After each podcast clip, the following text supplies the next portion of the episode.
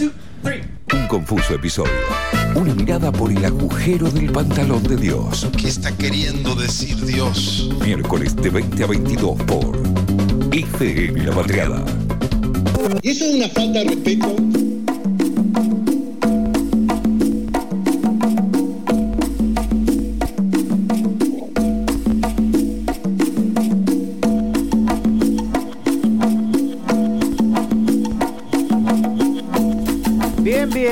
11 minutos pasaron de las 9 de la noche, seguimos acá en FM La Patriada. Eh, saludos a La Patriada Jujuy 95.5, retransmitiendo las 24 horas también. Saludo grande a La Patriada Salta, que nos están escuchando, a todos de todas partes del mundo a través de fmlapatriada.com.ar. Ahí nos pueden escribir al 1122349672. Y ahora vamos a escuchar nuestra voz en el éter y nuestra voz en la literatura a la querida Dani Morán. Hola, bueno, no es lo mismo después de los anuncios, ¿no? Como que bueno. No, pues está bien, tenemos, tenemos que saber, tenemos que saber de literatura porque vamos a pasar las noches encerradas. Y si no, va a estar la naca afuera esperándonos ahora. Así que es, creo que se va a cumplir un poquito ojo más. ahí con la fuerza, no se entendió Sí. mucho, ¿no? Lo de las fuerzas policiales, No, pero que, que mañana van a estar van a estar controlando que se cumplan las medidas como en las primeras instancias del año pasado esperemos que no se den casos como se dieron el año pasado algunos Eh, así que bueno se estará controlando eso. Pero bueno en este encierro recurriremos a muchas cosas y entre eso Quiero la decirles que literatura. estoy acá en el barrio de Recolete como que siento un par de... de cacerolazos no sí sí acá están diciendo Está intensa, está intensa la ciudad. eh Fua, amigo qué ganas. Tremendo, chicos. Bueno, les vengo a contar algo lindo. dale. Eh, si parece, eh, un poquito recién repasaba, ¿no? La historia de Rodrigo Armoa, él es eh, un pibe joven, podríamos decir 23 añitos, 24, está pisando próximamente. Es un poeta, un chico que nació en La Cava. La Cava, no sé, para los que conocen, el conurbano bonaerense, está ahí en Becar, muy cerquita de lo que uno podría llamar como la villa más cerca y más contundente, cercana a San Isidro ajá un barrio bastante pudiente, digamos, de gente y casas bastante imponentes. No sé si alguna vez tuvieron ahí la posibilidad de andar por San Isidro, pero bueno, dentro de la zona norte, la Cava es una de las villas más intensas, eh, que está ahí en, en la localidad de Becar específicamente. Y bueno, ahí nace Rodri, que bueno, es un pibe que obviamente nace en el barrio, que también tiene muchos hermanos, que tiene una historia familiar bastante compleja, pero bueno, él empieza a trabajar de muy chico como herrero, pero también empieza a eh, llevarse muy bien con la literatura y le gusta escribir y siempre llevaba una libreta con él eh, como para escribir y bueno, empieza a meterse ya pasando la, digamos, etapa escolar en un ambiente más, em, más vinculado a la escritura, empieza a tener amigos también y amigas que, que escriben también desde los barrios o de distintos talleres. Y bueno, empieza a escribir y eh, nada, y se arma un perfil de Instagram como un pibe cualquiera y en dos años se vuelve bastante, eh, se viraliza, podríamos decir su nombre, como poeta villero, así él un poco se, se determina. Y entonces, nada, empieza a escribir y a escribir y a escribir y muchísima gente lo empieza a seguir, como recién leía un poquito, repasando en el 2018, eh, estuvo en un recital de Mala Fama, que lo invitaron a leer poesía, este, por, la cantidad de seguidores que tenía, ¿no? Y por, el impacto que habían tenido sus, sus palabras y sus letras también escritas, que obviamente tienen un gran contenido cultural y, político, ¿no? Desde lo que a él también lo, atraviesa des- desde el barrio, ¿no? Un poco les contaba la vez pasada sobre Flavia Calice, que era una fan de los tatuajes. Él también, por ejemplo, tiene tatuajes y en uno tiene poesía tatuado en un brazo y también tiene, por ejemplo, en el pecho la frase ningún pibe nace chorro, ¿no? Entonces esto un poco como, como que marca un poco el personaje también de Rodri y si les parece vamos a escuchar porque estuvimos preguntándole también a ver para conocerlo desde su propia voz, eh, que nos cuente un poquito por qué empezó a escribir y también un poquito más de su historia. Bueno, soy Rodri Armoa, tengo 23 años y vivo en Becar y- acá nací también. Eh, empecé a escribir casi a los 14, 15 años y por una cuestión de nada, diversión únicamente, me parecía algo entretenido. Eh, pero cada vez se fue haciendo más eh, un poco una necesidad y también una herramienta personal y política para, para expresarme, ¿no? Eh, y de ahí nace Poeta Villero como una respuesta al estereotipo de que ser villero está mal y nada, el nombre sería como una apropiación eh, para quitarle el peso del estereotipo, ¿no? Un poco así nace Poeta Villero y después, bueno, nada, quedó como también un nombre medio de figura propia. escuchábamos un poquito la voz de Rodri comentando, ¿no? Esto de, por qué se pone a escribir y, de la instancia, ¿no? Yo un poco hablando con él era como, bueno, a mí me gusta escribir del barrio, o sea, me gusta escribir desde acá, como que aparte ya es bastante grande, tiene trabajo todo, nunca pensó en irse del barrio, ¿no? Como que es es un lugar bastante con bastante pertenencia para, él. Y por ejemplo yo le preguntaba si él tenía eh, algunos eh, qué sé yo, si admiraba o si se, vinculaba con otros poetas, y él me dijo que suelen tener muchos poetas amigos que no son conocidos, sino que son ahí del barrio, digamos, que, también escriben como él, capaz que justamente él se, se hizo viral, digamos, por, por su, su búsqueda también a través de las redes sociales, pero él como que intenta también vincularse con la poesía de ese lugar, de hecho está estudiando actualmente letras. Si les parece, vamos a seguir escuchándole un poquito en esta charla que, que tuvimos con él para este programa, para este espacio de literatura que es Escribir para Siempre, que ahora tiene un nombre. Sí, ya lo dijimos. Eh, eh, estamos con una crisis de, identidad con los nombres de las secciones. Cada día le metemos una diferente a cada una. Pero esta es magnífica. Lo estamos, instalando. Esto de a poco es un proceso, así de a poco como también es el proceso de la escritura y un poco sobre su proceso de escritura nos comentaba Rodri este, sobre no cómo, cómo seguía. Eh, mi proceso de escritura es bastante diverso, no tengo como una forma única de, empezar a escribir, pero se trata sobre todo de, observar, eh, que es básicamente a lo que más, entre comillas, eh, me entrené, digo, estos años, ¿no? Y bueno, el mundo villero tiene para mí una cosa no especial, pero sí que eh, me resulta muy interesante. Que nada, nos manejamos con otra velocidad, con otros tiempos, con otros contratos eh, de valores y, de vínculos.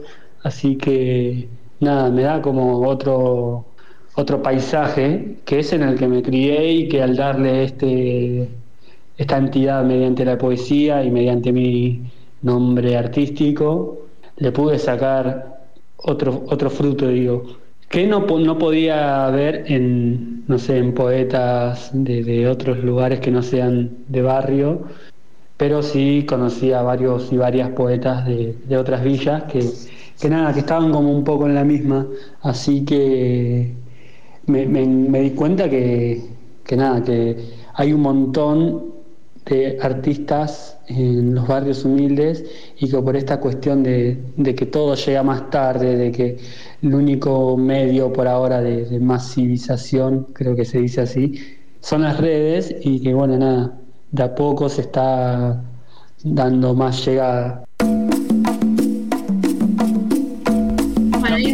Un poco lo que pasa en la villa con la escritura, ¿no? Él también participó en Mario Fanzines, me contó que está preparando su primer libro, tiene más de 25 mil seguidores en, Instagram, casi llegando a los 30.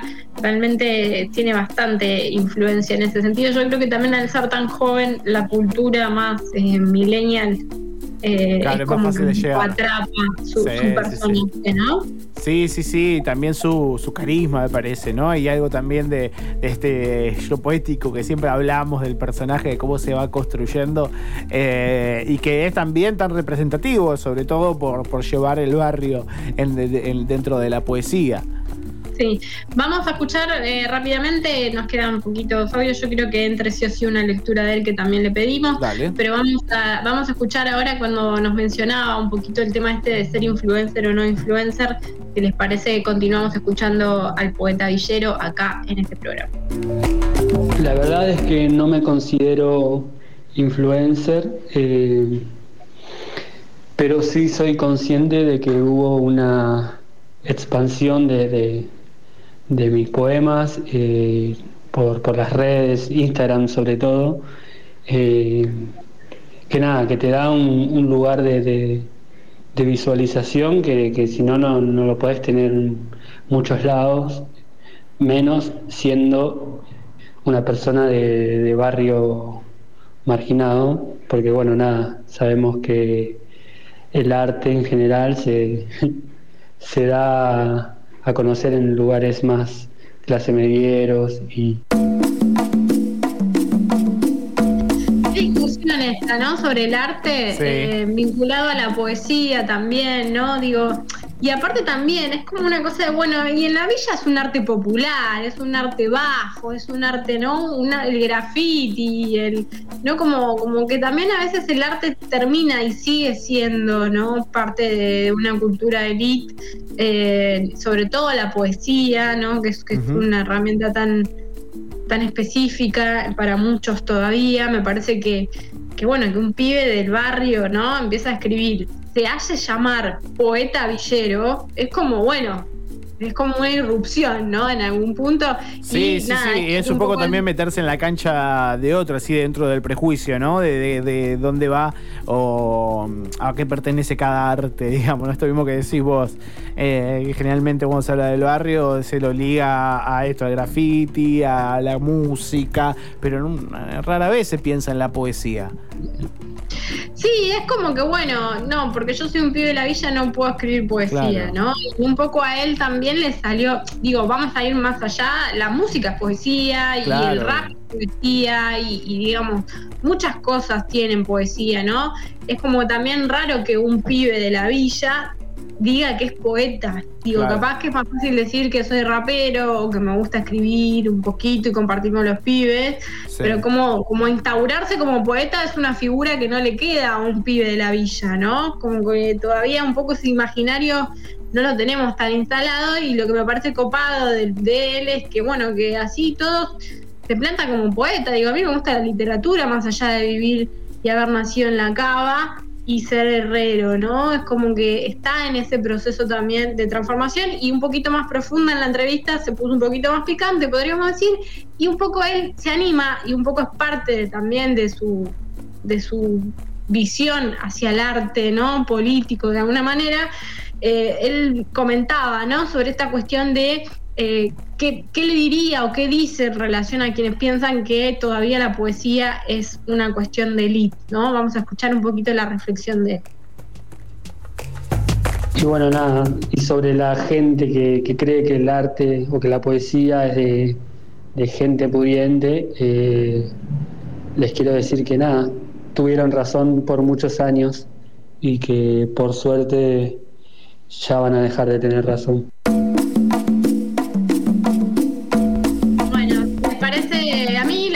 Encantó haber hablado con él. Em, seguramente lo tendremos de alguna otra manera. Eh, y un poco me parece que esa es la lucha de él, ¿no? Bueno, ¿saben qué? Soy en la cava. Todavía sigo viviendo en la cava. Tengo 24 años. No voy a salir de acá. Voy a seguir escribiendo desde este barrio, desde esta realidad. Y voy a estudiar letras y voy a ser un poeta y voy a seguir adelante, ¿no? En ese sentido es como me parece súper interesante como perfil, como joven, y también que obviamente entra dentro un poco de estos personajes irruptivos que vemos en las redes sociales, que, también nos muestran como otra cara y otra mirada de que, bueno, la poesía es totalmente accesible y también es transformadora. ¿Y que dijiste de, de irnos con una lectura de él? Sí, si les parece para cerrar, vamos a escuchar un poquito un poema que nos leyó. Y bueno, nada, lo pueden buscar como Poeta Villero en las redes sociales, seguirlo, eh, likearlo todo lo que puedan. Y, bueno, seguiremos entonces también en contacto con él y con otros escritores y escritoras y con otras obras y otros proyectos literarios que también nos ayudarán a transitar estos momentos del mundo. Impecable. Escribir para siempre, la columna de Dani Morán y una lectura acá de Rodri. Este poema se llama Bang Bang. Bang Bang. ¿Cuál es tu plan? Escarabajos de plata volando cerquita de mí, corazón de algodón, entre vos y yo hay una lluvia de adoquines. A mí me cubre un tatuaje canchero. A vos una placa de celofán y un prohibido abrazar. En campo de hormigas no descansan las abejas.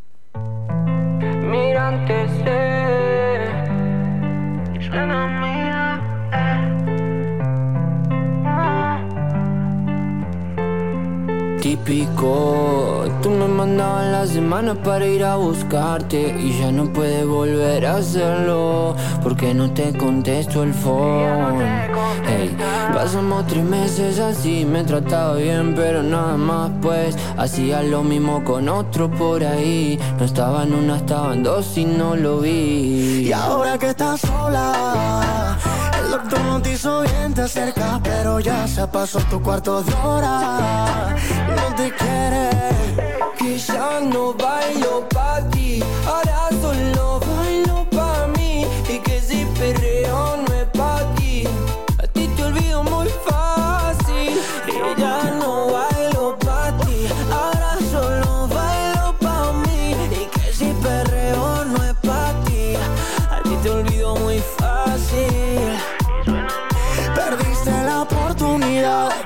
andar de gira y hacer todo mal. Me disparaste al cora y me supiste dañar. Pero de esa locura ya me pude escapar. Y ahora me tomo una cerveza y ya no vuelves a mi cabeza. Ahora estoy soltero y lo bueno recién empieza. Ey, tu amiga me está llamando. Dice que ya me está esperando. Seguro se enteró que ando soltero y te te recabió. Te fuiste, nos vemos, por lo menos yo me quedo tranquilo que hice la cosa bien. Y tú te quedas, tú te quedas, tú te quedas. oh. Y ya no bailo pa' ti, ahora solo bailo